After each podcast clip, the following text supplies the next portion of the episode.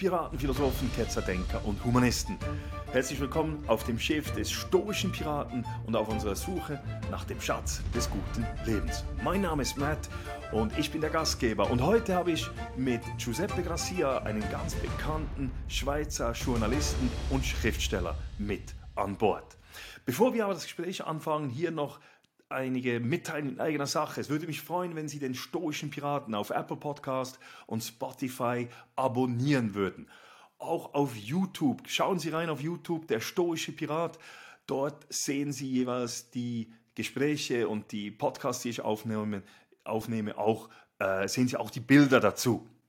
Also würde ich mich freuen, wenn Sie auch auf YouTube gehen und den Stoischen Piraten abonnieren würden.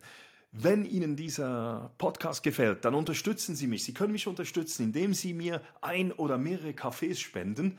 Und dazu haben wir, habe ich eine Webseite, wo man das tun kann, und zwar www.buymeacoffee.com slash stoicpirate. Also gehen Sie dort drauf, wenn Sie mich unterstützen möchten. Herzlichen Dank an all diejenigen, die das schon gemacht haben. Gehen Sie auch auf meine Webseite www.müllermatthias.ch, Matthias mit einem T geschrieben, Müller UE geschrieben. Dort finden Sie jeweils die Quellenangaben und die weiterführenden Links auch zu meinen Gästen, auch eben zu Giuseppe Gracia, der heute mein Gast ist. Giuseppe Gracia ist 1967 in der Schweiz geboren, Sohn einer, eines Sizilianers und einer Spanierin. Er ist bekannter Journalist. Er hat während Jahren, bis diesen Juni, während Jahren für den Blick die Kolumne Weltanschauung geschrieben. Ähm, er, hat, er schreibt für die Neue Zürcher Zeitung, für Focus, den Nebelspalter und andere Medienerzeugnisse. Giuseppe Grassi hat auch bereits äh, neun Bücher veröffentlicht. Jetzt kam gerade sein neuntes Buch heraus mit dem Titel Der Tod ist Kommunist. Und äh, er sagt von sich selber, bei diesem Buch hat er versucht, in jedes Fettnäpfchen zu treten, das er nur kann und dabei möglichst viel politisch unkorrekten Spaß zu haben. Giuseppe Garcia ist definitiv kein politisch korrekter Mensch er hinterfragt, er ist ein hinterfragender Mensch, er ist ein kritischer Mensch, er, er setzt sich mit, kritisch mit Mainstream-Themen auseinander, wo sich andere nicht die Finger verbrennen wollen. So sind Themen wie äh, Genderpolitik, Feminismus, Islam, äh, Klimawandel, aber auch die Pandemie immer wiederkehrende äh, Themen, die Giuseppe behandelt. Giuseppe Gracia war auch während vielen Jahren äh, der Mediensprecher des Bistums Chur und von Bischof Huonda und hat dort auch eine gewisse nationale Berühmtheit erlangt. Also hören Sie rein, wenn ich mit diesem politisch etwas inkorrekten Gast über die über eben politische Korrektheit, über sein neues Buch Der Tod ist ein Kommunist, über seine Medientätigkeit aber auch über den Katholizismus, die katholische Kirche und den Papst äh, diskutiere. Es ist ein tolles Gespräch. Freuen Sie sich und danke, dass Sie da sind. Also, lieber Giuseppe, es freut mich ganz außerordentlich, äh, dass du dir heute Zeit nimmst, bei mir zum stoischen Piraten auf das Schiff zu kommen und mit mir etwas zu diskutieren. Ähm, du hast, und das ist ja auch etwas der äh, sag ich mal, der Ausgangspunkt unseres Gesprächs. Du hast am 1. Juli äh, einen neuen Roman rausgegeben. Ich glaube, es ist dein neunter Roman. Ist das richtig? Ja, ja. Das habe ich richtig gesehen. Ja. Und dieser Roman ist eigentlich eine Fantasy-Geschichte äh, mit dem Titel Der Tod ist ein Kommunist. Und in dieser Geschichte, wenn ich das vielleicht, ich will nicht keine Spoilers ähm, hier schon preisgeben, aber es wird ein Zürcher Journalist entführt, nachdem er von seinem Freund, einem älteren Professor, gewarnt worden ist, dass er sich auf keinen Fall impfen lassen soll. Und äh, ja, es ist eine, man hörte schon Impfen und so, es ist etwas Aktuelles. Es ist eine Satire. In dieser Satire geht es um Pandemien, Impfungen, äh, Moralapostel, politische Korrektheit und eben weitere aktuelle Themen. Meine Frage an dich ist, was hat dich jetzt genau bewogen, bewogen dich in dieser satirischen Form zu diesen Themen gerade jetzt auseinanderzusetzen? Also der primäre Instinkt war eigentlich gute Laune, gute Laune verbreiten. Denn die gute Laune und der Humor und auch die Lebensfreunde sind ja abhanden gekommen die letzten Monate. Man kann sagen, seit dieser ganzen Pandemie-Geschichte sind die Leute in einer depressiveren Stimmung, auch sehr polarisiert. Ähm, es geht ja, der Graben geht mitten durch die Familien. Corona ist ein absolutes Reizthema. Also ich kann es selber auch nicht mehr hören.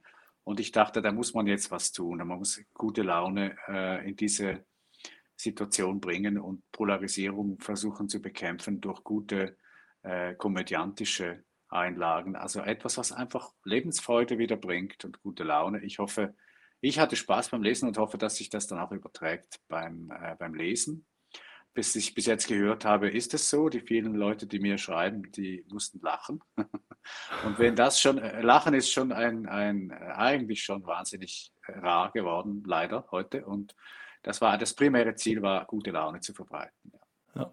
Und du hast es gesagt, du hast bereits äh, Reaktionen erhalten, du hast positive Reaktionen erhalten. Die Leute haben äh, mussten lachen, es hat Freude gemacht. Hast du auch andere Reaktionen erhalten? Bis jetzt nicht, nein. Also eine kritische Frage von einem Journalist, der auch als Moralapostel unterwegs ist, den kenne ich, der hat gesagt, wie kann man für, über so ein ernstes Thema äh, so etwas äh, Satirisches schreiben? Und dann habe ich gesagt, ja gut, da kannst du Satire ja abschaffen, weil seit, äh, seit Tausenden von Jahren arbeitet Satire mit ernsten Themen.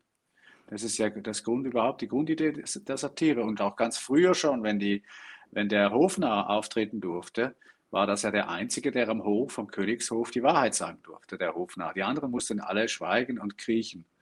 aber der Hofnarr durfte die, die Wahrheit sagen.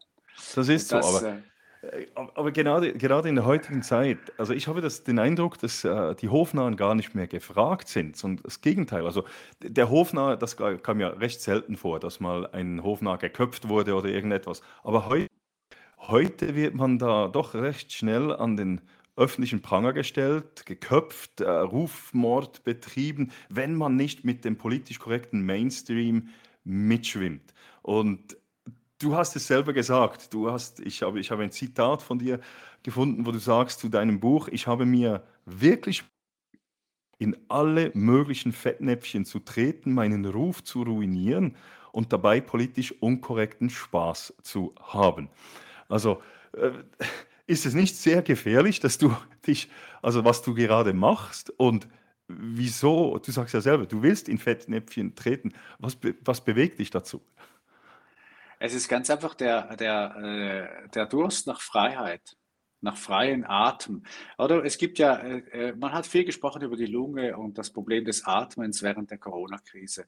Man hat praktisch nicht gesprochen über das Problem der Seele und das Atmen des Geistes während der Corona-Krise oder überhaupt wegen irgendeiner Krise.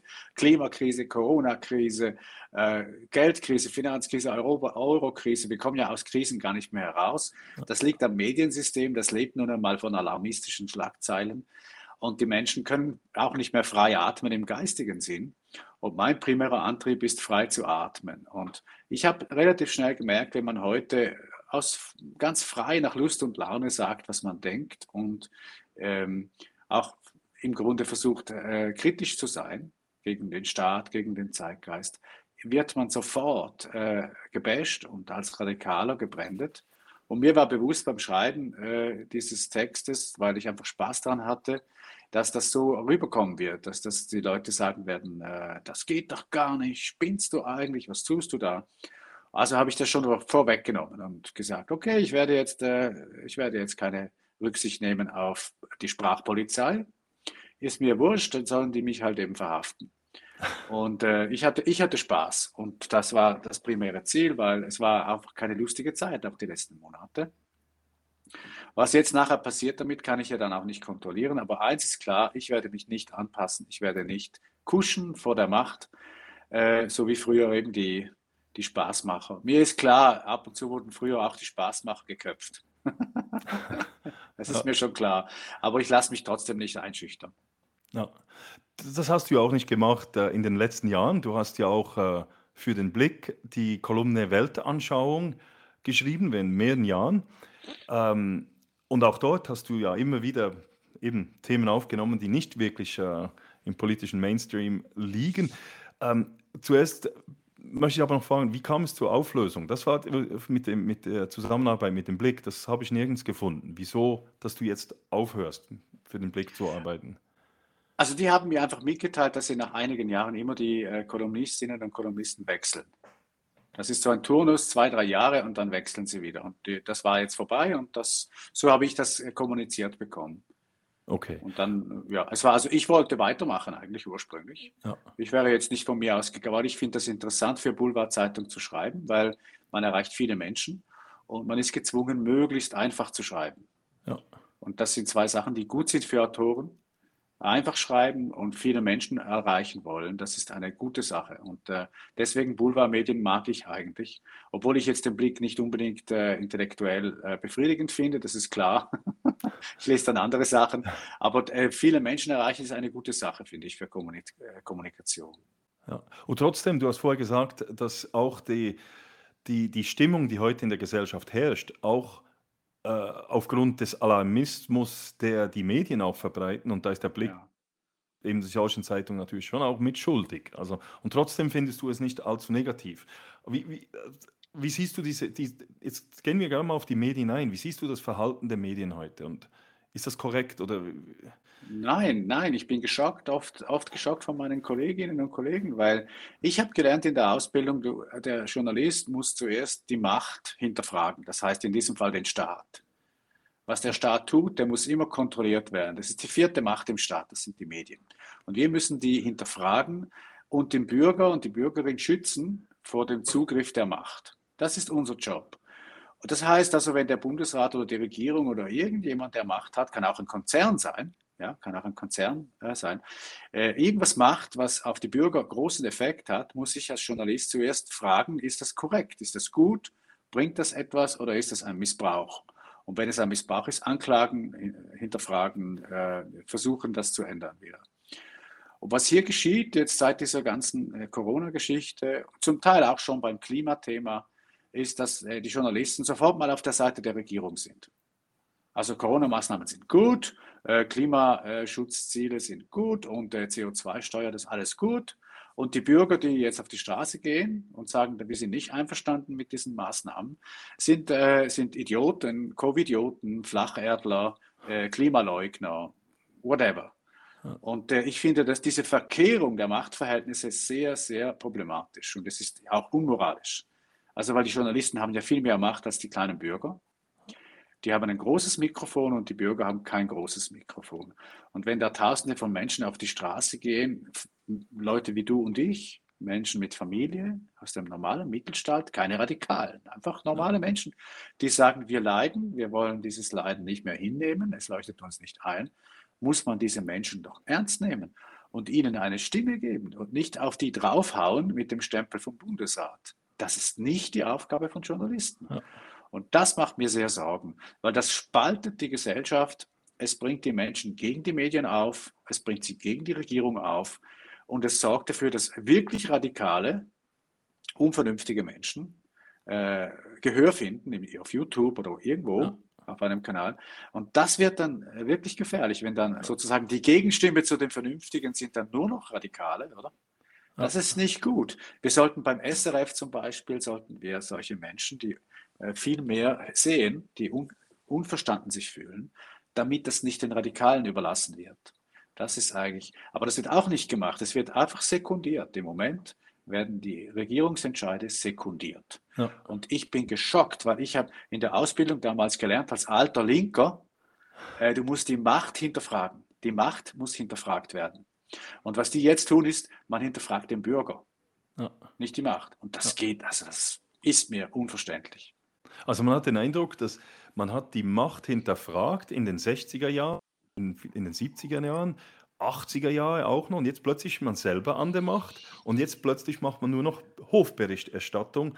So und, ist es. Äh, oder? Und, und, und genau das schürt eigentlich die Polarisierung in unserer Gesellschaft und treibt die Leute eben dann zu Verschwörungstheorien und so weiter, ja. weil man eben den Medien gar nicht mehr traut. Auch, aber nicht nur den Medien, ich denke auch den Politikern zum Teil auch, die, die ja genau ebenfalls in dieses Horn blasen, zum Teil eben, der Bürger ist zu dumm, äh, sind Covidioten und so weiter. Man nimmt die Leute nicht ernst. Man nimmt und, die Leute nicht ernst und, und man tut so, als hätte man die Wahrheit. Ja. Man tut so, als hätte man die Wissenschaft. Wenn ich nur schon höre, die Wissenschaft sagt, dann wird es mir schlecht, weil die Kommunisten haben auch mit der Wissenschaft argumentiert damals. Die haben auch gesagt, das ist modern, das ist progressiv, Marx, was Marx sagt, ist Wissenschaft. Das, hat, das ist nichts Neues, ja. Und ähm, es gibt eine wunderbare Sentenz von Gilbert Chesterton, das ist ein katholischer äh, Journalist und Schriftsteller äh, äh, um 1900 bis äh, das 20. Jahrhundert herum im 20. Jahrhundert, ja. Und der hat äh, mal gesagt, äh, der Grund, warum er Journalist, Demokrat ist, ein Basisdemokrat, ein Freund der Basisdemokratie in England, ja, also es war gar nicht schwer, äh, leicht dort das durchzusetzen. Da hat er gesagt, weil es ist so, die, wenn die Geschichte erwiesen hat, dass es eine Gattung von Menschen gibt, die sich in allen möglichen Belangen irren können, dann sind es die, ist es die Gattung der Intellektuellen. Und man kann denen nicht trauen, weil die kommen auf ganz dumme Ideen. Während der einfache Mensch in der Regel, in der Regel vernünftiger ist und viel bodenständiger, naturnah und so. Das heißt, man sollte eigentlich die ganz normalen Menschen, die nicht so wahnsinnig viel intellektuelle Kapazitäten haben, viel ernster nehmen, weil die in der Regel sind. Und Intellekt ich sehe mich ja auch als Intellektueller, ja, aber ich weiß ja, Intellektuelle können komplett absurde Dinge glauben. Wo ein, ja. ein, Bauer kommt gar nicht auf diese Idee. Ja. Das, ein, ein, das, das, Thema Gender ist ein typisches intellektuelles Thema. Typisch intellektuell. Da kann, da kann, doch nur ein Intellektueller auf die Idee kommen, dass ein Mädchen nicht als Mädchen geboren wird. Das ist absurd.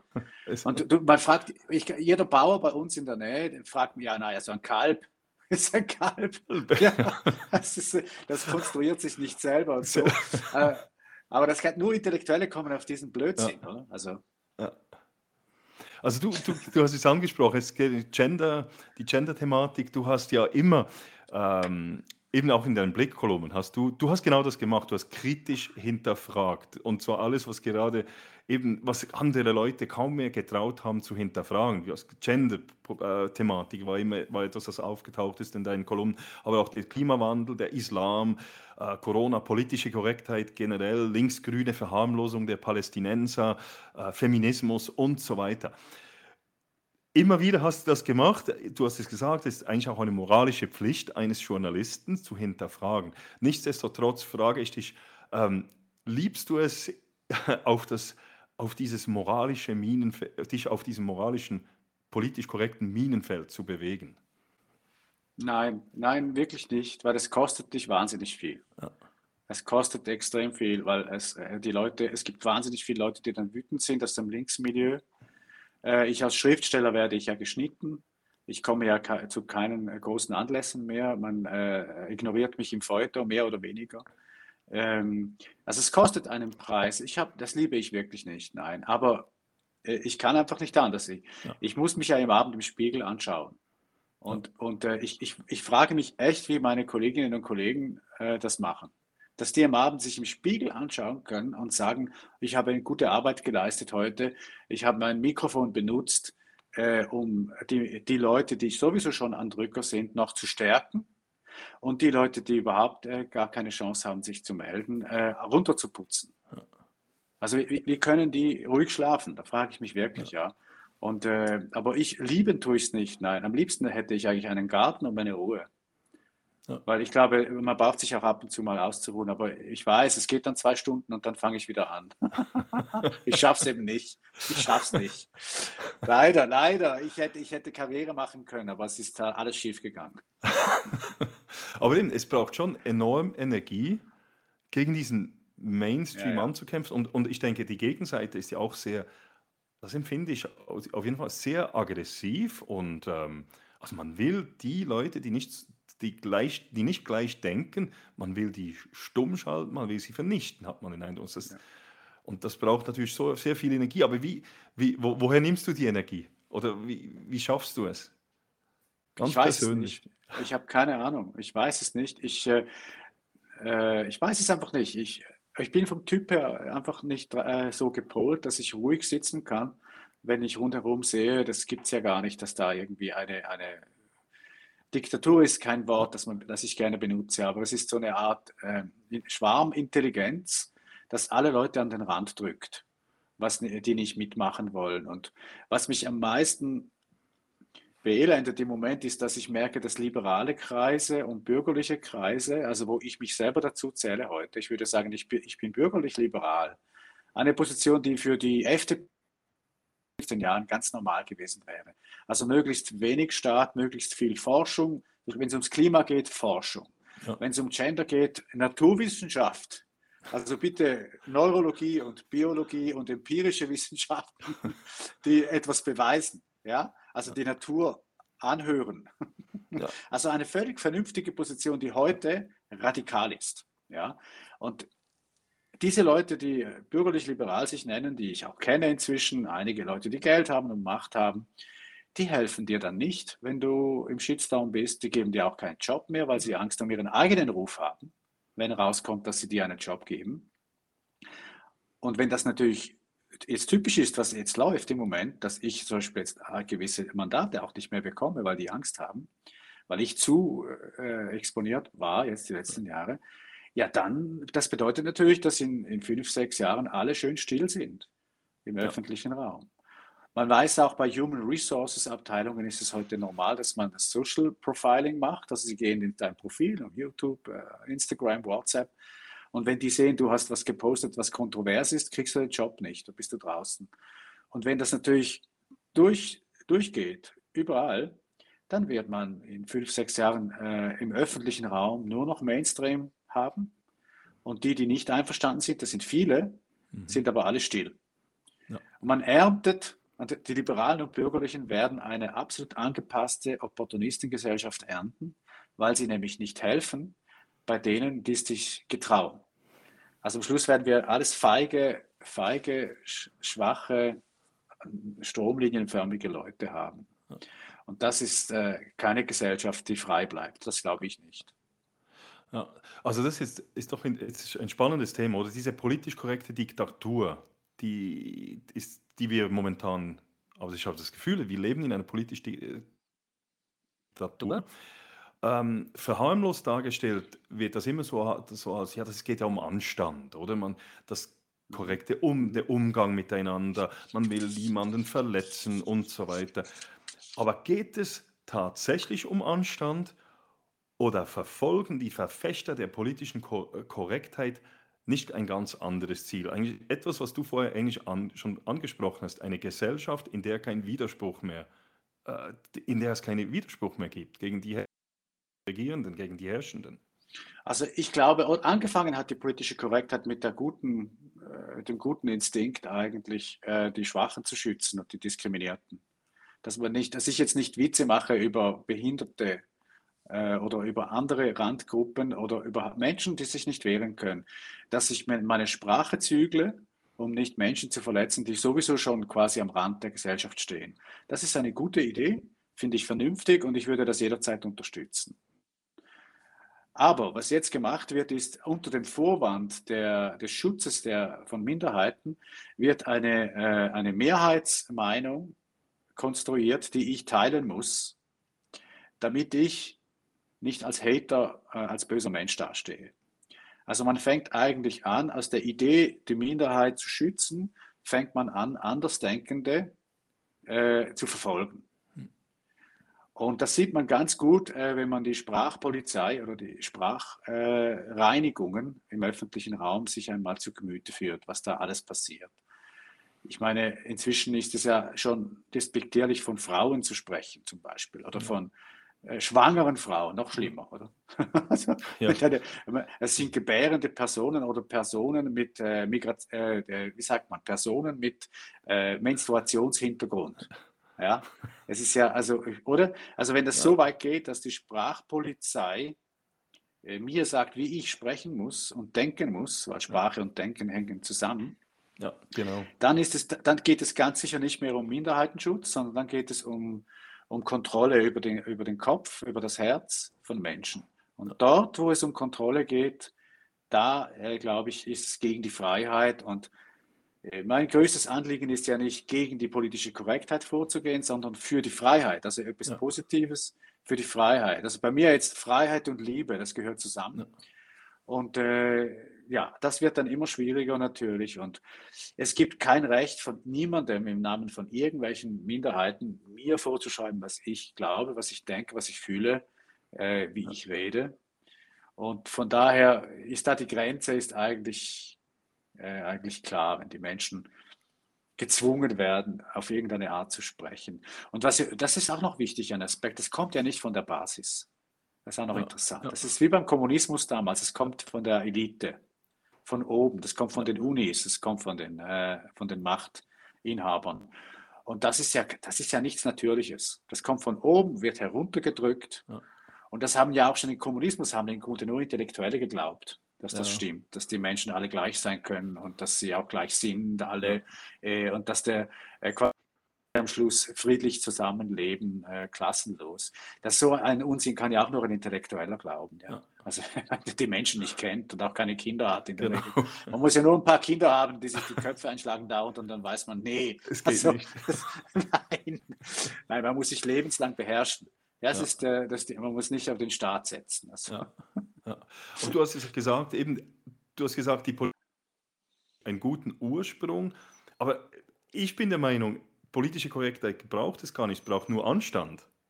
Also, oder man hat jetzt das Gefühl, dank der, früher sei die, vor noch 50, 60 Jahren, bevor, oder noch früher, wäre die Welt, äh, die Gesellschaft ver, äh, völlig verroht gewesen. Und das stimmt doch nicht. Wir haben ja auch Werte gehabt, man hat Anstand gehabt, jetzt wird mit der politischen Korrektheit wird einfach wenn diese Werte vielleicht neu definiert oder versucht neu zu definieren. Ich finde es auch interessant, wenn ich mich nicht täusche, der Begriff selber der politischen Korrektheit kommt aus dem Marxismus und heißt eigentlich nichts anderes als auf Parteilinie zu sein.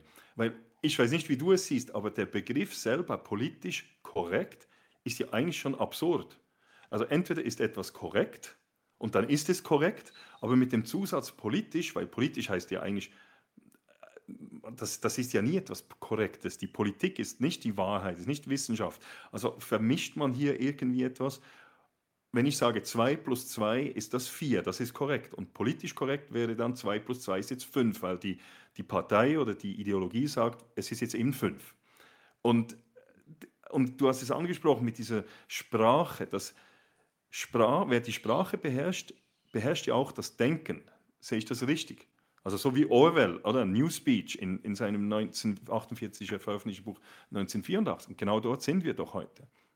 Ja, ja, nein, es ist einfach der Versuch. Es ist der Versuch, äh, Macht, Macht auszuüben, Kontrolle über ja. Menschen, über die Sprache in diesem Fall jetzt oder äh, auch über andere Tools, also über Zeichenhandlungen. Und ähm, das Verrückte daran ist ja, dass, äh, dass es ja nicht funktioniert. Also ich glaube, auf die Dauer funktio äh, funktioniert es nicht, weil es, es ist nicht natürlich, es kommt nicht von, von unten, es kommt nicht ja. aus dem Leben, sondern es ist ein Reißbrettmodell, ja. wie man die Welt gerne hätte. Ich sage immer, das ist so ein bisschen, die Gendersprache ist ein bisschen wie der Harry Potter mit dem Zauberstab, oder der macht dann irgendwie so. Und also wenn ich genug Geschlechter finde äh, auf Facebook, dann sind sie dann irgendwann real. Ja. Da, also wie Magie, oder? Während die, die Sprache eigentlich so funktioniert, dass ich was beobachte in der Wirklichkeit also ich beobachte Vögel und Bäume und dann bilde ich meinen Begriff von Vögeln und Bäumen. Verschiedene Bäume, verschiedene. Vögel. Aber das Ganze kommt aus der Wirklichkeit. Und was hier passiert, ist der Versuch, die Wirklichkeit sozusagen zu verändern durch die, durch die Sprachveränderung. Ja. Aber das wird auf die Dauer natürlich nicht funktionieren, weil Menschen in der Regel so reden, wie sie die Wirklichkeit erfahren und nicht so, wie der Lehrer gesagt hat. Also, ja. also von daher, ich glaube, das funktioniert am Ende nicht. Und wegen, den, wegen der Moral, wegen dem Anstand vielleicht noch ein Gedanke, der mir in den USA, in einem Talk in den USA begegnet. Ich weiß nicht mehr, wer es war, aber der hat, das war ein ganz interessantes Statement, der hat gesagt, zuerst haben sie alle äh, christlich-abendländischen Werte zertrümmert.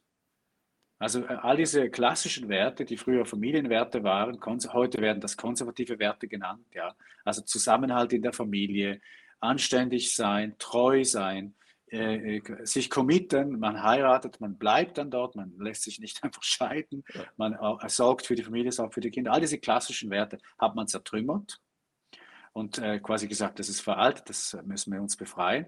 Und jetzt, wo Sie sehen, was das bedeutet, dass sie alle quasi auf der freien Wildbahn sind, ja. Die Kinder werden nicht mehr betreut, müssen in staatliche Obhut gegeben werden, sind auf sich gestellt, alle arbeiten und rennen im, im Zeug herum.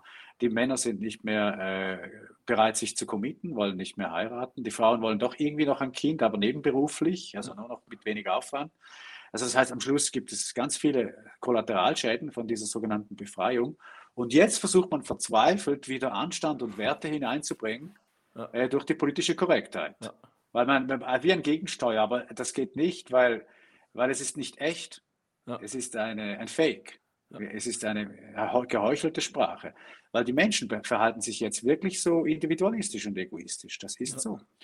Und wenn auf EU-Ebene jetzt ein Gesetz kommt, das Menschenrecht auf Abtreibung, ja, dann Entschuldigung, aber dann müssen wir auf die Schwachen gar keine Rücksicht mehr nehmen. Genau. Also dann, weil die, die Schwachen sind ja dann die Kinder in diesem Fall. Und dann muss man sich nicht wundern. Und also ich finde diese Analyse noch, äh, noch klug, dass man sagt, die politische Korrektheit von heute ist eine Antwort auf die, auf die Zertrümmerung der, der Werte von 60er, 70er Jahren. Ja, ja. Weil sie jetzt gemerkt haben, auch die Linken sogar haben gemerkt, was das für eine Auswirkung hat auf den Egoismus. Ja. Und jetzt versuchen sie den in den Griff zu kriegen durch Sprache, aber das ist natürlich äh, oberfl zu oberflächlich, oder? Ich habe, ich habe diesbezüglich eine, eine, eine Hypothese. Ähm, in den 70er Jahren wurden diese Werte zertrümmert. Meine Überlegung ist, wir, die bürgerlich-liberalen, freiheitlich-konservativen Kreise haben in dieser Zeit sich viel zu wenig um Werte gekümmert. Also ich, so, ich sage so die Zeit ab etwa George, äh, nach Reagan, als dann Bush kam und so weiter, ging es nur noch um die Wirtschaft. Ich hatte das Gefühl, wichtig ist Wirtschaftswachstum. Die, die Wertediskussion hat man eigentlich gar nicht mehr geführt, solange es einfach Wachstum gibt. Äh, Clinton hat es dann auch gesagt, it's the economy, stupid und so weiter. Und man hat eigentlich die Bildungsinstitutionen, die Kultur, äh, die Medien und so weiter den Linken überlassen. Also überall dort, wo die Diskussion über Werte, Ethik und so stattfindet, hat man ihnen überlassen. Und jetzt sind wir genau an diesem Punkt und die bürgerlich-konservativ-freiheitlichen Leute sind jetzt überrascht, ob was jetzt abgeht an Universitäten, eben keine freie, äh, keine Meinungsäußerungsfreiheit mehr, die Medien sind äh, eingenommen, man wie siehst du das? Haben wir, haben wir versagt, wir, sagen wir freiheitlich-konservativen Leute, haben wir versagt ab den 70er, 80er Jahren im Bereich der Wertediskussion? Ja, absolut. Also in der Kulturbildung und in der, Kultur, in der Zivilisierung des Menschen haben wir versagt, ja, und wir versagen weiterhin muss man sagen. Und ich nehme da die Kirchen auch mit gerade ins Boot. Also die Kirche hat versagt, die Bürgerlichen haben versagt, die Liberalen haben versagt, weil sie haben, äh, sie haben die Illusion gehabt, also vor allem die Liberalen haben die Illusion gehabt, wenn es den Menschen äh, materiell gut geht, also wenn wir Wohlstand geschaffen haben, dann sind sie auch gut. Und vor allem sind sie dann, äh, sind sie dafür, sind sie auch liberal, natürlich, oder? Weil die, die Menschen sehen automatisch, aha, das liberale System hat meinen Lebensstand ermöglicht und deswegen bin ich auch liberal. Nein, natürlich nicht. Jetzt haben wir, ähm, äh, wir haben ganz viele Menschen, die im Wohlstand aufwachsen. Bloomberg-Effekt, oder? Ja. Diese, all diese Leute, die jetzt die Klima, das sind ja alles Wohlstandskinder. Alles Wohlstandskinder. Und die sind ja wie de, im Zimmer der Eltern mit der Zentralheizung, alles ist wunderbar und, und, das, und der Strom läuft und das Handy kann immer aufgeladen werden. Und jetzt gehen die auf die Straße gegen die Eltern und sagen, das ist eine, eine Schweinerei, das ist ein Kolonialsystem, das ist ein rassistisches ja. System, das ist ein böses System von alten, weißen, heterosexuellen Männern. Ja, jetzt sehen die, die Liberalen sehen, ja, die Kinder, denen es gut geht, die sind dann nicht automatisch für die Werte der Eltern, sondern im Gegenteil sogar, ja. Und warum? Weil, weil das Menschenbild ist falsch. Der, der Mensch ist nicht dann gut, wenn es ihm gut geht finanziell, sondern er ist dann gut, wenn er die Werte hat, die tatsächlich dem Menschen entsprechen. Und die Werte kriegt er nicht irgendwo, sondern die braucht er vermittelt von den Eltern, ja. vom Bildungssystem äh, und von, von, der eigenen Peer Group. Äh, ich sage immer, wenn, wenn, wenn wir als, wenn ich als Vater zum Beispiel einen guten Job mache zu Hause, ich bin also da, ich bin verfügbar. Das Wichtigste, ich bin da. Ja. Und, und ich bin anständig und ich bin liebevoll und ich vermittle einfach meine Werte durch mein Handeln, nicht durch das Reden. Ja. Das ist viel wert. Und dass die dann nachher gegen mich rebellieren, wenn sie adoleszent sind, ist klar. Das habe ich auch gemacht, das ist gesund. Aber ja. später erinnern Sie sich vielleicht, wenn Sie selber Kinder haben, oder? Dass das gar nicht so doof war. Der Papa war gar nicht so doof und so. Und das wäre das wär schon wertvoll. Aber heute ist es ja wieso, erstens, man hat gar keine Kinder mehr. Man, man wartet bis 30, 40, macht eine riesen Party die ganze Zeit ja. und arbeitet und macht Weltreisen. Ja. Und wenn sie dann Kinder haben, haben sie keine Zeit. Und äh, wer, wer, wer, wer, wer nimmt dann die Kinder in die Hand und äh, erzieht sie? Es ist dann die Kultur. Staat, ja. Staat, die Uni. Ja. Und das ist nicht gut, das ist nicht gut. Also die, die Praxis in der Familie schon, in der Kleinfamilie ist schon, zeigt schon, was schief läuft. Und ähm, ich glaube, die Liberalen haben vergessen, äh, wie wichtig den Menschen für die Seele ist, geführt zu werden in, in, in, im Bereich Bildung, im Bereich Wertesystem. Das haben die wie vergessen. Ja. Und denen haben sie das alles den Linken überlassen. Und ich möchte die Linken ja auch nicht jetzt nur negativ, weil ich nein, bin nein. ja auch ein Linker von Haus aus, oder? Äh, aber so wie die, also wie die angefangen haben, äh, hat es mir gefallen. Es war immer gegen die Macht, gegen die Unterdrückung. Das hat mir gefallen. Ich bin heute ja. noch gegen die Macht und gegen die Unterdrückung. Nur die Unterdrückung kommt jetzt von links. Von, genau. und eben nicht mehr von rechts. Ja. Also von daher muss man jetzt gegen die Linken sein, oder? Ja. Weil man gegen die Macht wirklich ist. Oder? Ja. Ja, genau. Also das, mir geht es genau gleich, oder? Also dies, ich, ich, ich habe irgendwo eine anarchistische Seele auch, habe ich das Gefühl. Aber ich kann es nicht ausstehen, wenn man mir sagen, wenn der Staat oder irgendjemand mir diktieren will, wie ich denken ja. habe und was ich zu tun habe. Und äh, du hast es gesagt, die Freiheit, das geht immer um Freiheit, die Freiheit zu denken dürfen, zu denken, sich äußern zu dürfen. Die ist ja für dich ganz wichtig. Das ist auch immer wieder ein wiederkehrendes Thema in deinen Essays oder in deinen Büchern. Du hast es selber auch gesagt schon vorher, aber Freiheit hat ja auch mit Toleranz zu tun. Eben freie Meinungsäußerung. Jetzt, wie, wie siehst, du, siehst du das? Also die Libertären, die sagen ja volle Freiheit, volle Meinungsfreiheit, jeder kann tun und machen, was er sagen, was er will. Hat für dich die Toleranz irgendwo Grenzen? Es sind, für mich sind das zwei ganz wichtige ähm, äh, Ebenen oder Dimensionen, wenn man von Toleranz spricht. Die eine Dimension ist die Begründung der Toleranz, also die sozusagen die, das Wertefundament hinter der Toleranz. Und das ist absolut. Das ist für mich unverhandelbar. Und die absolute Begründung ist die Würde des Menschen. Äh, der kommt ursprünglich aus der, Christ, aus der christlichen äh, Theologie. Also der, der Mensch ist Gottes Ebenbild und von daher als solches seit Geburt schützenswert oder eigentlich schon vor der Geburt, seit der Zeugung eigentlich. Ja. Das heißt, er ist sozusagen schützenswert in sich. Er muss nicht etwas leisten dafür. Das ist einfach so. Ja. Die Würde des kommen die Menschenrechte. Und Toleranz heißt einfach, dass ich den anderen in seiner Würde achte und der, daher ihn nicht angreife, nur wenn er von, von meinen Meinungen abweicht. Eine absolute, unverhandelbare Begründung. Und die Grenze der Toleranz ist dort, wo diese Toleranz wieder sozusagen äh, angegriffen wird. Und das Gesetz in der Schweiz oder überhaupt, glaube ich, jetzt im westlichen Raum ist doch sehr gut und die Gesetze ja. schützen die Menschen und die Gesetze sind die, die Grenze der Toleranz ja. für mich. Also, aber die Gesetze, ja, also die, die Gesetze, die wir haben im Rechtsstaat ja. und nicht irgendwelche Moralpolizisten. Ein gutes Beispiel ist der Begriff Hate Speech. Äh, wo die Gesetze quasi überschritten werden. Ja? Also wo man sagt, das äh, Hate Speech, was ist das? Also ich hasse jemanden angeblich oder jemand hasst mich. Das ist noch öfter der Fall. Ja. jemand eher oder so, ja. Jemand hasst mich und das ist jetzt ein Verbrechen angeblich. Aber nein, der Rechtsstaat kümmert sich um Handlungen. Also ich handle, ich fahre zum Beispiel 180 statt 120 ja. und ob ich das dabei äh, lustvoll mache oder hasse, das geht den Staat nichts an. Es geht nur um die Handlung. Ist er 180 gefahren oder nicht? Das ist die einzige Frage, die den Richter interessieren muss. Warum?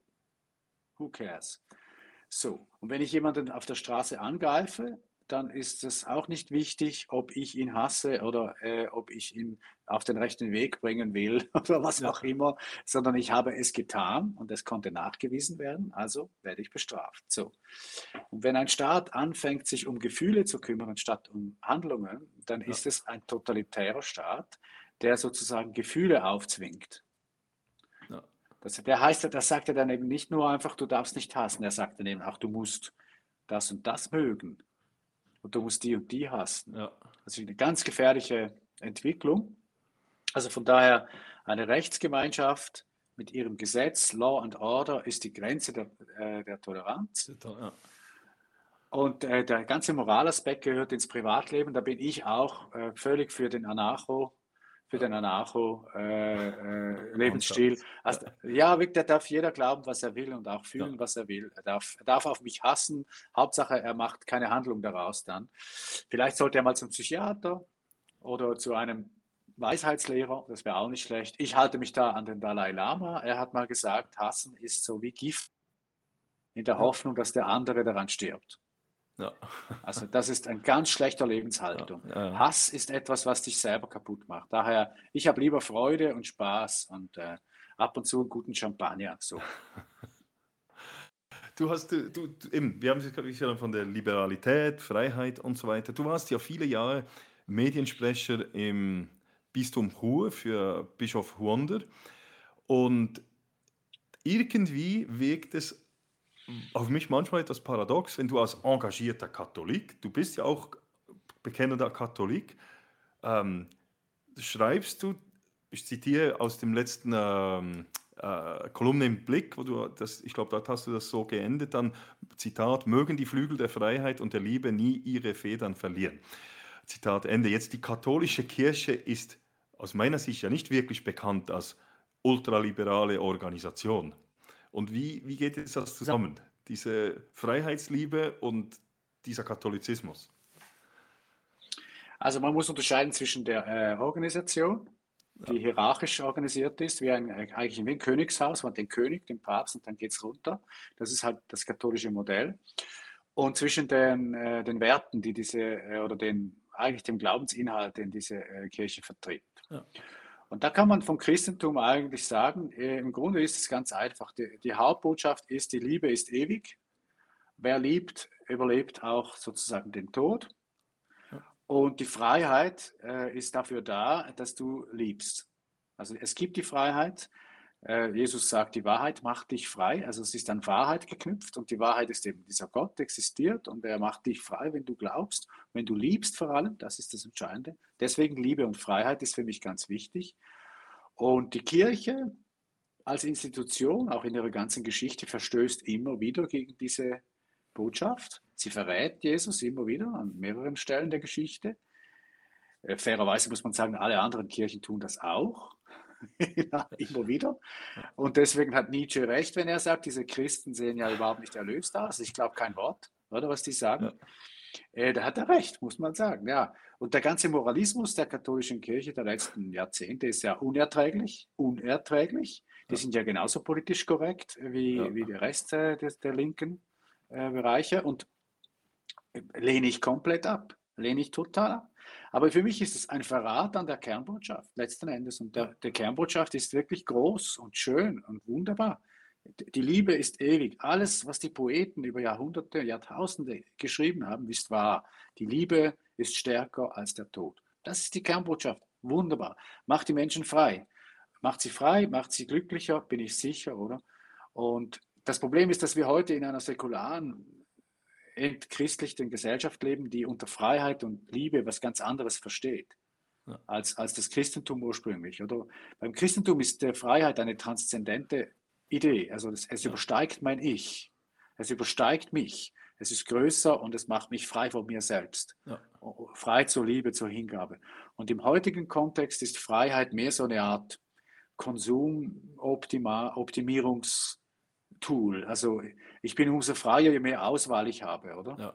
Je mehr Biersorten, Frauensorten, Jobsorten, äh, äh, äh Sportarten, Sex, äh, äh Sportangebote und so.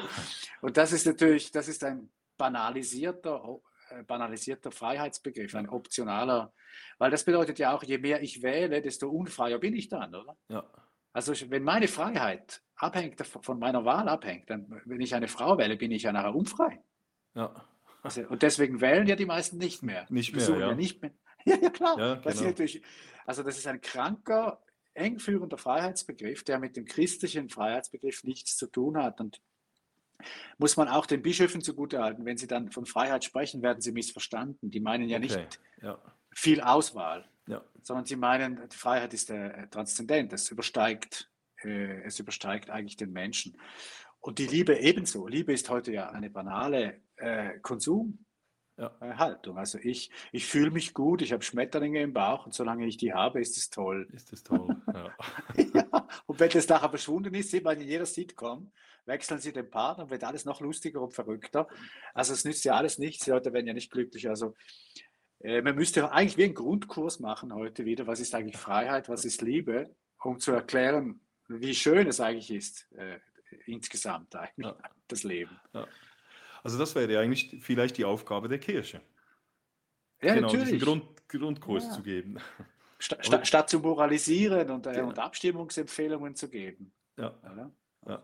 Aber du hast, jetzt, du hast jetzt gerade auch äh, Kritik an der katholischen Kirche geübt, jetzt, du hast es gesagt, äh, und trotzdem hast du, du hast eben dort gearbeitet, in einer prominenten Funktion als Medienchef. Wie war diese Zeit als Medienchef von Bischof Wunder? Wie, wie, wie, hast du das erlebt? Eben auch wieder mit, deiner, mit deiner kritischen Seele, die du dort reingebracht hast, war ja auch wohl nicht ganz einfach. Nein, das war sehr schwierig zum Teil. Und es, es, hat zwei, zwei äh, sozusagen Hauptseiten. Die eine Seite, die gute Seite ist, es, ist äh, es war wahnsinnig spannend. Ich hatte nie einen langweiligen Tag. Kommt mir entgegen. Ich bin ein, Mensch, der braucht einfach Spannung, der braucht äh, Challenges. Ich ich bin kein Routine-Mensch, wirklich nicht. Und das hat mir, kam mir sehr entgegen. Und äh, ich konnte damit, äh, ich wurde damit natürlich auch bekannter. Ich konnte in alle Medienformate gehen. Ich habe viele Leute kennengelernt in der Politik, im Mediensystem, in der Kultur, äh, die man sonst gar nie treffen, hätte treffen können. Ich habe auch den Vatikan besser kennenlernen können, äh, habe viele Dokumente lesen müssen aufgrund des Jobs, das ich, ja. Äh, hätte ich freiwillig nie gelesen bin ich aber jetzt happy, dass ich die gelesen habe, weil es sehr kluge Sachen sind. Also das ist die positive Seite. Und die negative ist natürlich ist so eine Art Schleudersitzjob, oder?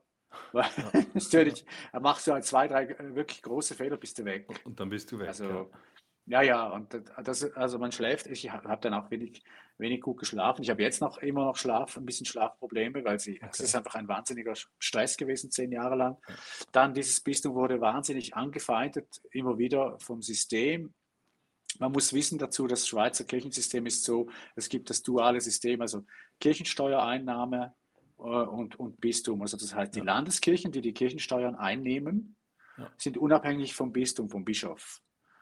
Und äh, ich habe immer, seit zehn Jahren eigentlich, immer mich geoutet als Gegner der Kirchensteuer. Ja. Ich bin auch da ganz liberal. Trennung von Kirche und Staat. Der Staat hat nichts zu suchen bei Kirchensteuern. Das muss getrennt werden. Ich finde ja. dieses System überholt. Und ich habe mich immer geoutet. Und das Problem ist natürlich, wenn ein System 1,3 Milliarden im Jahr einnimmt an Kirchensteuern, ja. haben sie natürlich viele Arbeitsplätze damit äh, alimentiert. Und die hast du alle gegen dich. Okay, ja klar, logisch. Das sind natürlich alle gegen dich. Und die, die hassen mich natürlich, ja. Die hassen mich. Also das ist der Nachteil, dass du diesen Hass kriegst du natürlich zu spät. Ja. Bis heute. Also das ist, die verfolgen mich noch nach dem Amt immer noch. Wenn ich irgendwo auftrete, heißt es immer, kommt, kommt der Moderator, bekommt dann Mails. Habe ich kürzlich erlebt. Okay. Äh, wieso haben Sie diese, wieso haben Sie den Hooligan eingeladen? Ja, genau. Den katholischen Hooligan. Ja, aber das ist alles, das muss man wissen, das hat mit dem System zu tun, weil ich eben das Steuersystem angegriffen habe, öffentlich, okay. im Schweizer Fernsehen mehrmals, ja. äh, sind die natürlich gar nicht erfreut. Und ja. äh, das, das hat mit, äh, mit Weltanschauung gar nichts zu tun, da geht es nur um Geld und Jobs. Ja. Ja, das, aber eben, du hast es gesagt, der Hooligan. Du, du wurdest auch von auf der, ich habe gesehen, auf der Webseite der katholischen kat.ch, ich glaube der Schweizer Katholiken, wurde dann, als der, das Arbeitsverhältnis aufgelöst wurde im Bistum äh, Chur, wo, stand dort als Titel Der Hooligan der katholischen Kirche tritt ja. ab. Und äh, du wirst auch im Text auch als Möchtegern äh, Hulbeck bezeichnet und so weiter. Also es ist nicht wirklich ein äh, äh, schmeichelnder Artikel. Aber was löst das bei dir aus, wenn du solche Artikel liest? Oder, also ich, ich habe es als ziemlich aggressiv empfunden, wie die das dort schreiben. Ja, aber das ist, der Hintergrund ist ja, dass ich das Steuersystem ablehne. Ja. Und, dass, sie, äh, und dass, sie, dass ich das zehn Jahre lang öffentlich gemacht habe und dass sie alle äh, äh, das wissen und dann äh, wollen sie mich, sie wollen mich sozusagen diffamieren öffentlich, dass ich keinen anderen Job mehr bekomme. Das ist eigentlich das primäre Ziel, weil sie, sie wollen sich einfach rächen. Das ist ein Racheakt, oder? Ja. Das heißt, die Meinung, dass das Steuersystem nicht gut ist, äh, weder für den Staat noch für die Kirche gut ist, ist nicht erlaubt in der Kirche. Sie finden auch niemanden. Sie finden ja. in der Schweiz werden Sie keinen Bischof, keinen Vikar, keinen Pfarrer und schon gar keinen Pastoralassistenten finden, der öffentlich sagen würde, das Steuersystem muss man überdenken. Das werden Sie nicht finden, weil Sie werden nachher gejagt. Ja. Sie werden gejagt. Und deswegen sind jetzt alle Bischöfe sind jetzt schön in Linie, oder? Okay. Und ich habe das vielen, vielen Journalisten habe ich das erklärt. Es geht auch beim Bistum Chur nicht um konservativ versus liberal oder progressiv. Es geht um fürs Steuersystem gegen Steuersystem. Es geht um okay. diesen Kampf. Ja. Es ist äh, wie bei vielen Themen, die ich als Linker gelernt habe: Follow the money. Ja. Follow the money. Ja. Das ist auch hier der Fall. Aber die Journalisten glauben es nicht, weil sie wollen irgendwie diese sexy Story, konservativ versus progressiv, irgendwie verkauft sich vielleicht besser. besser Aber leider ist es nicht, es ist leider nicht die Wahrheit. Es ist viel einfacher. Es geht einfach um es das ist viel einfacher. Es, es, geht um das, wie bei vielen Problemen. Ja. Und ich finde es auch legitim. Ich, wenn ich jetzt da Mitarbeiter, und mein Job war, wurde ja nicht steuerfinanziert da beim Bistum. Ja. Das wurde von den Ländereien des Bistums finanziert. Also okay. ich konnte, ich, wir konnten die gar nicht den Strom abstellen. Okay. das war meine erste Frage dem, am Bischof Vitus Hurunder. Äh, womit werde ich bezahlt? Ja. Dann hat er gesagt, ja, nicht von den Steuern. Dann sage ich, gut, gut, dann mache ich es. Dann mache ich es, weil ja. das, ich will ja nicht äh, ein System angreifen, das ich selber, ja. du selber nutzt. Ja. Genau. genau. Du hast, wir haben es vorher gesagt, wir haben von Werten gesprochen, Moral. Ähm, die Menschen, die brauchen Spiritualität, sie brauchen Werte, sie brauchen einen moralischen Kompass. Das, zum Teil muss, es ihnen, muss man das etwas vorgeben. Und dieses Bedürfnis wurde ja früher vor allem eben durch die Religion, vielleicht aber durch die organisierte Religion, durch die Kirchen als deren Vermittler äh, befriedigt.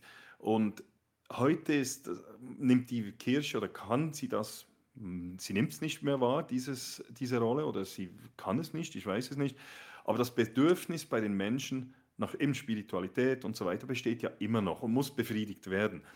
Was macht nach deiner Meinung nach die Kirche, insbesondere die katholische Kirche, falsch, dass sie eigentlich ihre Hauptrolle eben nicht der spirituellen Führung eigentlich nicht mehr wahrnehmen kann? Es ist, sie lässt sich hineindrängen in ständige institutionelle Diskussionen. Man hört es ja auch an den meisten äh, Journalistenfragen zum Thema Kirche, die, reden, die fragen ja alles zur Institution. Oder also wann gibt es endlich die Frauenordination? Wann wird die Kirche demokratisiert? Wann wird, es, äh, wann wird die Machtpositionen werden neu verteilt und so weiter? Wann gibt es eine Frauenquote und so? Ja. Wann wird das Zölibat abgeschafft? All diese Fragen, die nur die Institution, dort sieht man ja schon die Fixierung auf diese ganze Organisation. Und diese Organisation ist nicht in der Lage, bis jetzt zumindest in der deutschsprachigen Europa, sich zu lösen und zu sagen, wir reden jetzt nicht mehr über unseren Laden, sondern wir reden über unseren, unsere Botschaft. Weil das, das die meisten Menschen die Botschaft interessiert und nicht die Institution. Ja. Und leider schaffen sie das nicht, sie kommen da nicht raus, weil auch viele Mitarbeiter unzufrieden sind mit der Institution und auch darüber gern dann im öffentlichen Raum reden und Skandale produzieren.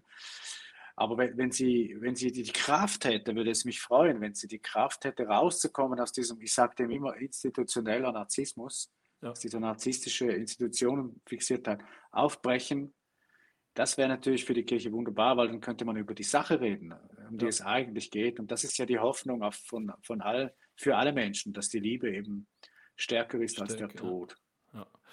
Und das wäre schon groß, das wäre groß, weil, weil ja gerade heute finde ich, ich finde, die letzten zehn Jahre sind doch sehr pessimistisch geworden von der ja. Stimmung gesellschaftlich. Das sieht man auch an den an Filmen und Serien. Ich schaue sehr ja. gern Filme und Serien. Und da sieht man, die sind immer pessimistischer geworden. Ja.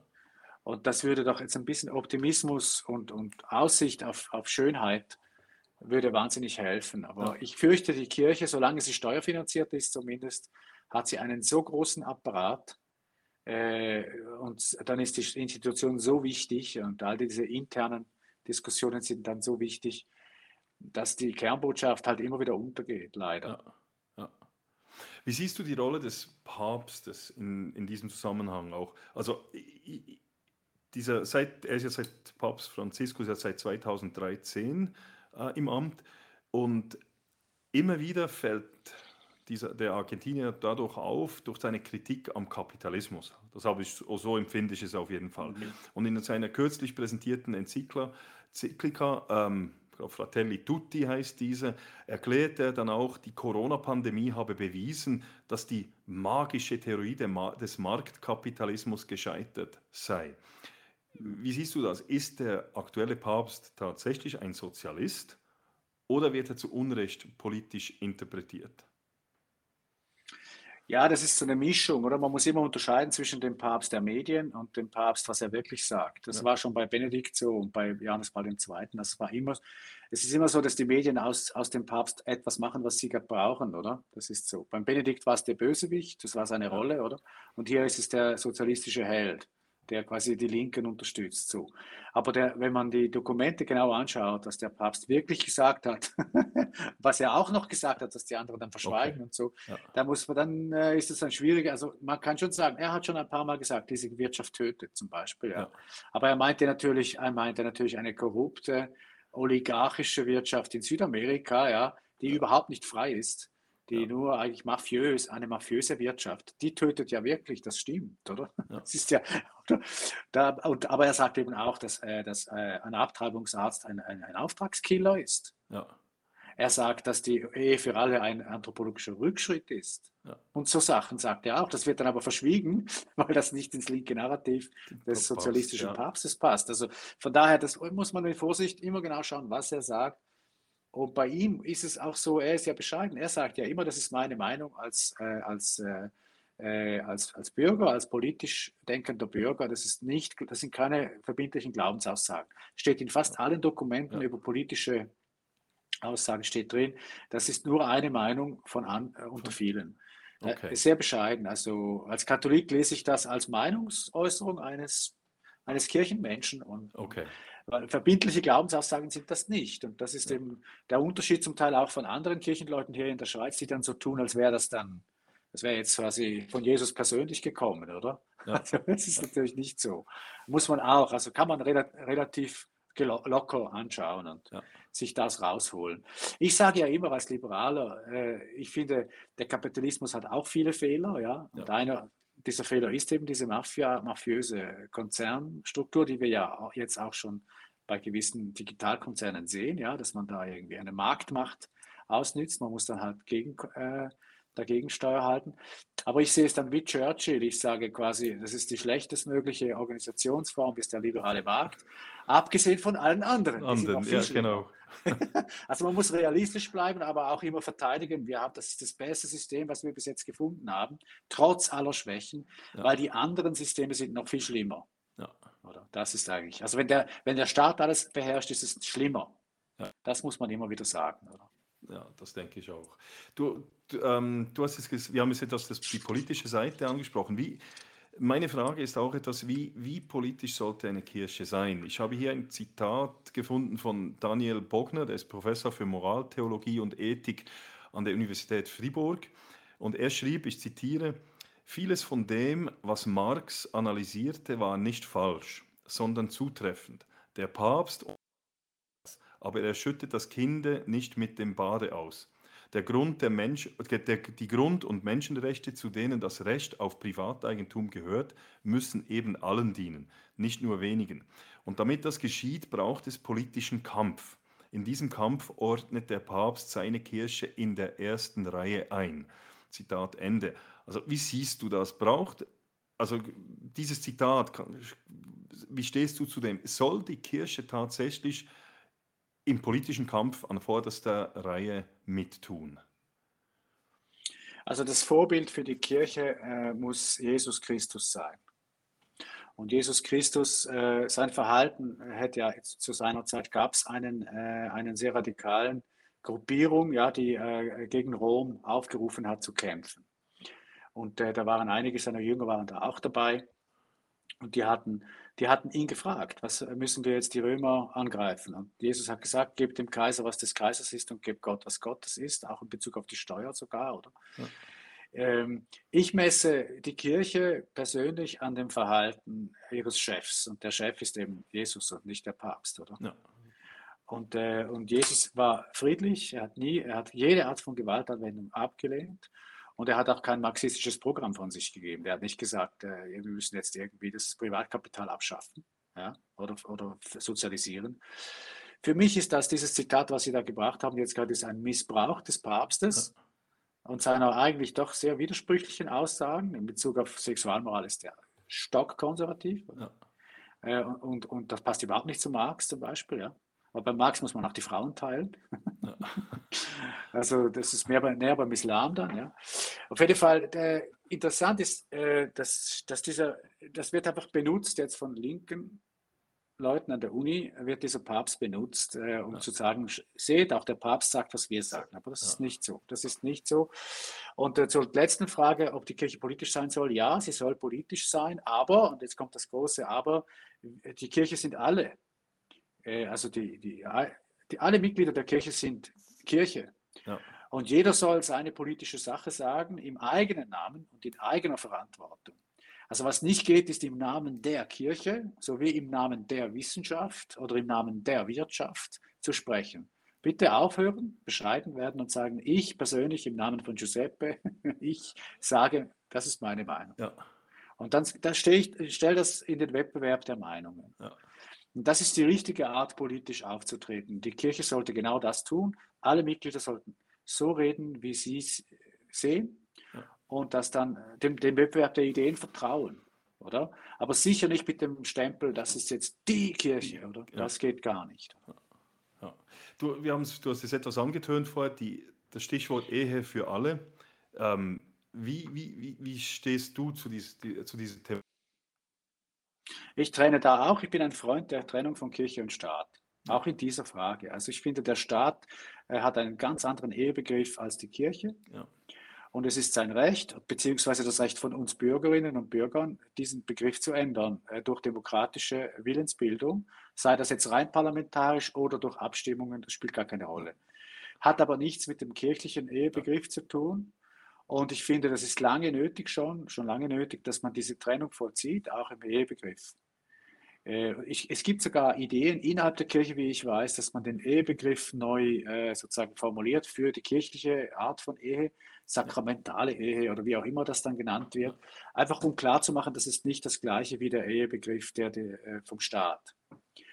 Und ich habe gar nichts dagegen, wenn homosexuelle Menschen heiraten, wenn sie sagen, wir lieben uns und dann gehen sie vor das Standesamt. Und das ist für mich als Liberaler, als Bürger der Schweiz überhaupt kein Problem. Ja. Äh, wenn aber der Staat kommen würde und sagen würde, jetzt müssen die Priester, müssen jetzt das segnen, dann würde es gegen ein Menschenrecht verstoßen, nämlich gegen die Religionsfreiheit. Ja.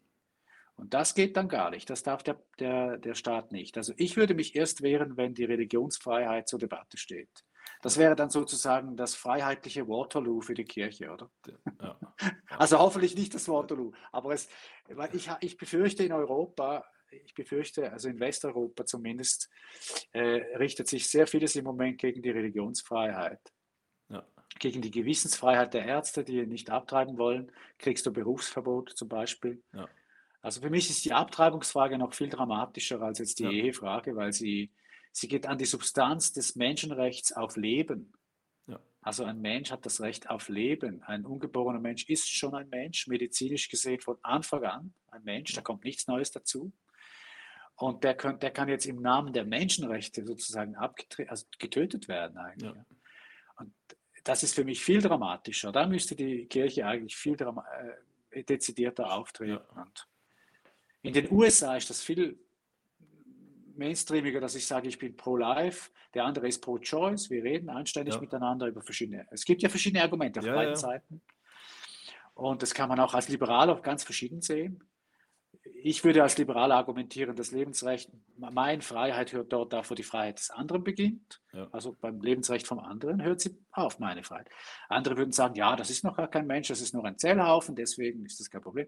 Also man kann da ganz verschiedene, aber eine Debatte in diesem Sinne gibt es ja auch gar nicht mehr. Das ist ja auch schon völlig äh, verengt und, und, verhärtet, leider, muss man sagen. Ja.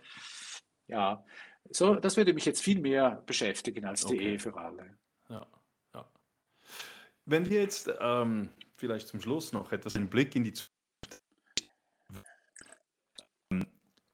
Wie glaubst du etwa 30 Jahren aus? Welche Bedeutung hat die katholische Kirche in 30 Jahren und wie wird sich das weltpolitische Klima in den nächsten 30 Jahren verändern, aus deiner Sicht? Also, Ja, also das ein, ich kann es so sagen, was ich befürchte und was ich hoffe, oder? Ja. Weil äh, äh Voraussagen der Zukunft sind schwierig, vor allem wenn sie die Zukunft betreffen.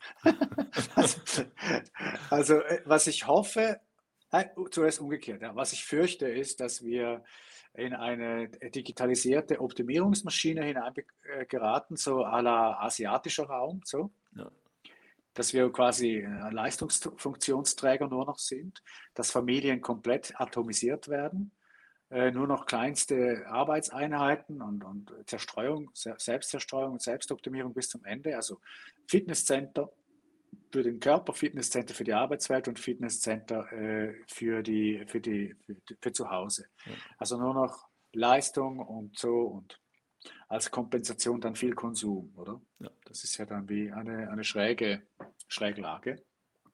Das heißt, der Mensch als Ameise eigentlich. Das ist ja. meine Befürchtung.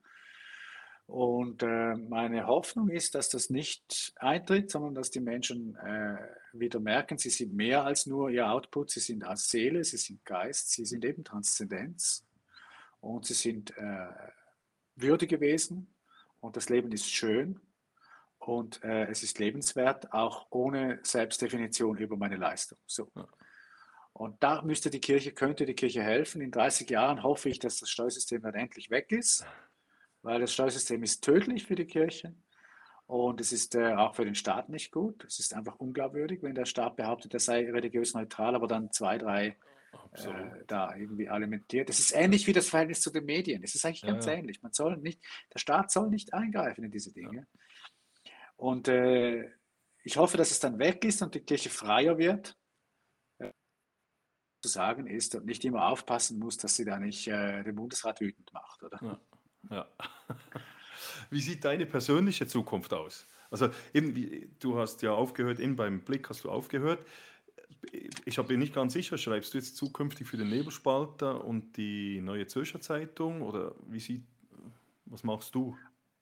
Also als, als Kolumnist bei, äh, bin ich bei, bei der NZZ äh, im Feuilleton einmal im Monat mit einem größeren Text. Und äh, bei anderen Medien bin ich auch als Kolumnist. Ich versuche überall ein bisschen jetzt äh, Kolumnen zu schreiben, dort wo es äh, erwünscht ist. Der Nebelspalter gehört auch dazu. Ja. Und es sind aber auch andere Medien dabei. Und äh, ich hoffe aber, dass, weil man vom Schreiben kann man fast nicht leben. Kolumnen sind ja. auch nicht so gut bezahlt leider. Es ist viel Arbeit, aber wenig Lohn, einmal mehr. Das ist vielleicht nicht so klug, aber ich mache es halt gern. Bücher, von Büchern leben ist auch äh, nicht, äh, nicht äh, fast nicht möglich, wenn nicht Steven Spielberg anruft und das Ganze verfilmt. Ja. Was nicht passiert ist bis jetzt leider. Also von daher, ich muss also Geld verdienen irgendwie. Ich muss äh, PR-Berater, Mandate äh, haben. Okay. Das mache ich auch sehr gern, muss ich sagen. Ich coache auch Leute im Hintergrund zum Teil, die in die Arena ja. müssen, jetzt schon. Aber ich, ich brauche mehr Mandate und ich hoffe jetzt, dass, es, dass, äh, dass die Liberalen und die Konservativen ab und zu auch mir mal einen Job geben. Ja.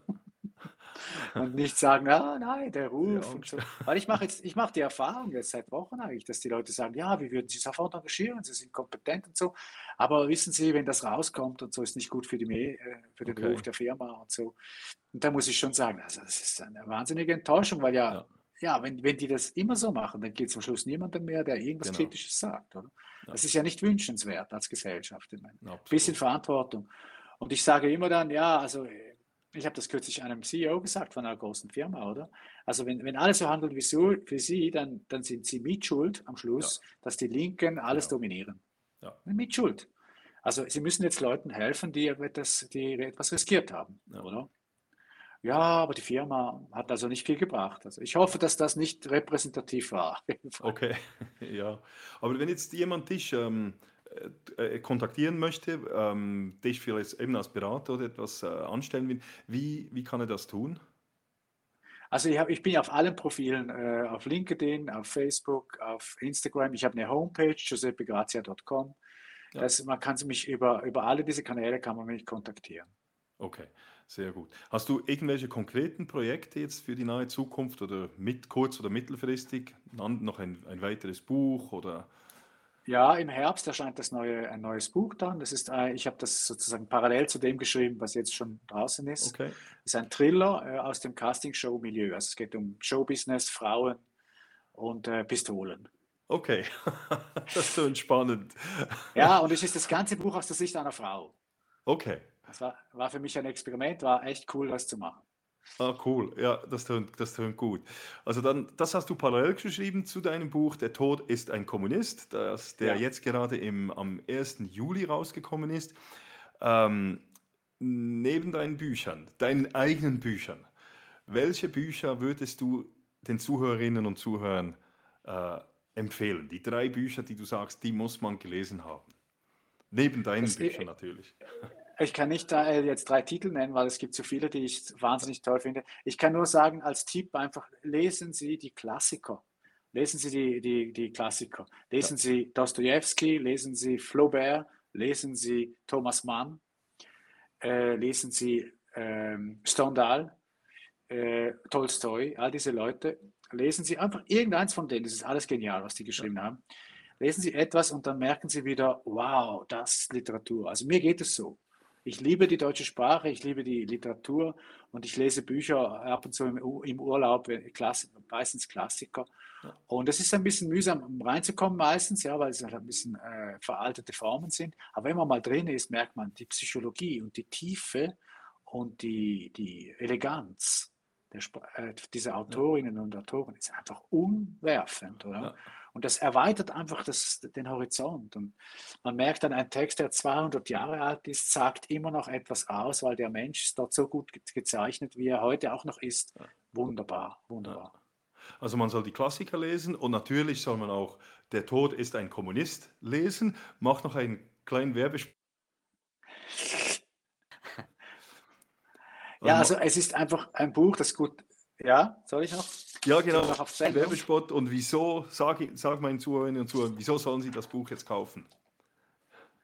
Weil dieses Buch Spaß macht und gute Laune verbreitet, viel Action hat, es hat Romantik drin und es ist kostspieliger Champagner, kommt auch drin vor. Es gibt Zeitreisen, es gibt größenwahnsinnige Politiker, die in, am Schluss in Unterhosen dastehen.